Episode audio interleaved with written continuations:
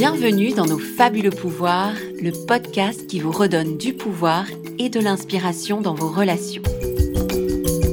Dans chaque épisode, je vous partagerai quelques clés et surtout une anecdote inspirante en lien avec le quotidien et la communication non violente.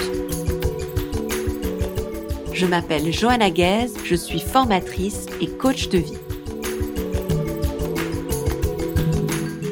La colère est un sujet que j'affectionne tout particulièrement. J'ai souvent associé la colère à de la violence et je dois dire que mon cerveau continue à trouver désagréable, voire insupportable, d'être prise à partie et de me retrouver la cible de la colère de quelqu'un.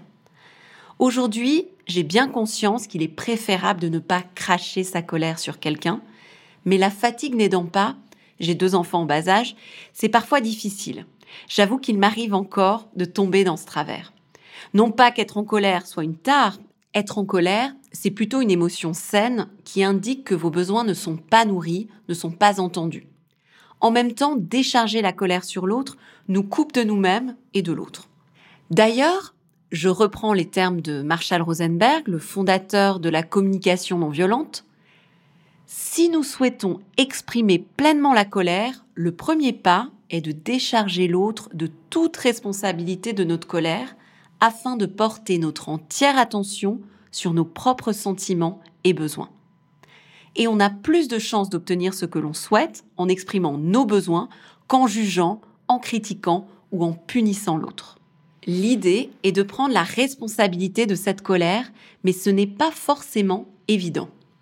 Et souvent, ou presque toujours, les pensées sont à l'origine de la colère et c'est comme si ces pensées devenaient la réalité, ou du moins je finis par croire que ces pensées sont la réalité. Dans mon histoire familiale, j'ai eu un père qui élevait la voix, était souvent en colère et qui parfois nous terrorisait, ma sœur et moi. Il paraissait hors de lui lorsqu'il était traversé par l'émotion de la colère, et j'ai donc développé une fascination en même temps qu'une crainte face à cette émotion. Et je me suis demandé comment faire face à cette émotion, peut-on lui résister, comment retrouver son pouvoir et son autonomie face à cette émotion qui peut se transformer en violence si elle est dirigée directement contre l'autre? J'aimerais vous raconter une situation dans laquelle j'ai pu expérimenter une transformation et comment finalement je suis passée d'une forme d'impuissance à la reprise de mon pouvoir sur la situation. À cette époque-là, je suis enceinte de 7 mois. Mon fils de 3 ans est à l'arrière de la voiture. Nous sommes de retour de vacances avec mon conjoint sur l'autoroute. Depuis la veille, mon conjoint est assez silencieux et je lui demande dans la voiture s'il se passe quelque chose.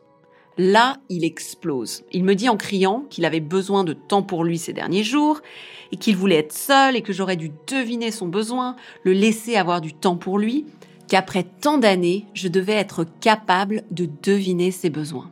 Donc ça, c'est un élément évoqué dans la communication non violente. Ce qui provoque parfois des conflits, c'est qu'on attend de l'autre qu'il devine nos besoins sans même les lui avoir partagés. Mais l'autre n'est pas devin. Si on n'exprime pas ce dont on a besoin et si on ne formule pas des demandes, pour l'autre, effectivement, c'est quasiment impossible ou en tout cas difficile de les deviner. Donc voilà, il explose. Et là, je suis dans la voiture et je sens la colère monter en moi. La pensée qui me vient est je suis prise en otage dans l'habitacle de cette voiture où je ne peux pas échapper à ses cris. Et plus j'entends ces cris, et plus cette pensée m'accable. Je me sens démunie, comme si je perdais mon pouvoir je me vois lui crier en retour, c'est-à-dire retourner la violence sur lui. Finalement, nous nous disputons. Je lui demande de s'arrêter à la prochaine aire d'autoroute. Enfin, nous nous arrêtons. Je sors acheter un pique-nique pour le déjeuner, et là, j'essaie de me reconnecter à moi. Je sens une énorme tension dans ma gorge et une crispation dans tout mon corps. Je vois les pensées qui défilent dans ma tête. Je refuse d'être une victime. Je refuse. C'est hors de question je veux retrouver mon pouvoir et je refuse d'être passive face à ces cris. En même temps, je sais que lorsque la colère m'envahit et se déploie sous forme de cris, de critiques, de jugements, les chances pour retrouver la paix et mon espace intérieur s'amenuisent. Je repense à la communication non violente. Je repense à mon désir de paix, à cette idée que pour le combler, il y a mille stratégies possibles. Et cette pensée me porte. Je me dis que c'est possible, que même dans cet habitacle avec des cris et de la tension, il doit être possible de retrouver mon espace et ma paix intérieure. Et là me vient une idée simple, une stratégie simple.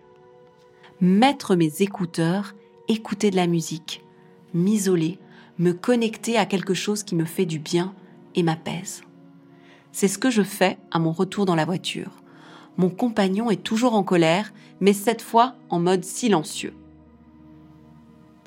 Et tandis que je me plonge dans la musique, je retrouve peu à peu la paix, la tranquillité intérieure.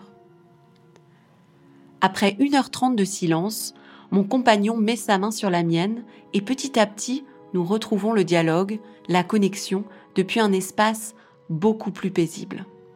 Et je ressens à ce moment-là beaucoup de fierté d'être sortie de ce cycle de violence. Ou du moins, c'est comme ça que je le vivais.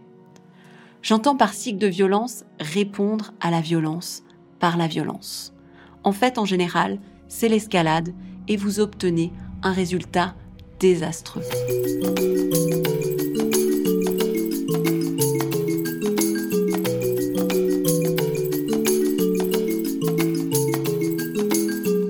Dans cette situation, tout en sortant du rôle de victime, j'ai le sentiment d'avoir retrouvé mon pouvoir, surtout d'avoir retrouvé ma liberté, mon autonomie. Et je me dis que c'est donc possible.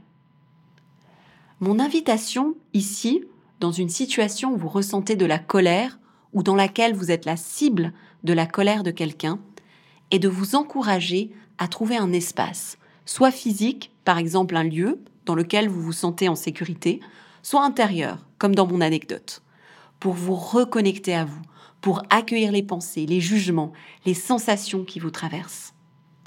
Puis d'essayer de vous relier à ce que vous rêvez de vivre dans cette situation. Ce qui est vraiment important pour vous. C'est déjà énorme et ça vous permettra de souffler un instant. Puis, selon l'urgence de prendre soin de ce besoin, pourquoi ne pas penser à une ou plusieurs actions qui vous conviennent vraiment pour vous approcher de cette situation idéale? Merci d'avoir écouté ce podcast. Après chaque épisode, je vous laisserai des notes sur les ressources évoquées dans nosfabuleuxpouvoirs.com. Et si ce podcast a du sens pour vous, n'hésitez pas à mettre des étoiles sur iTunes, à le partager avec vos proches et sur les réseaux sociaux. Je vous retrouve bientôt pour un nouvel épisode.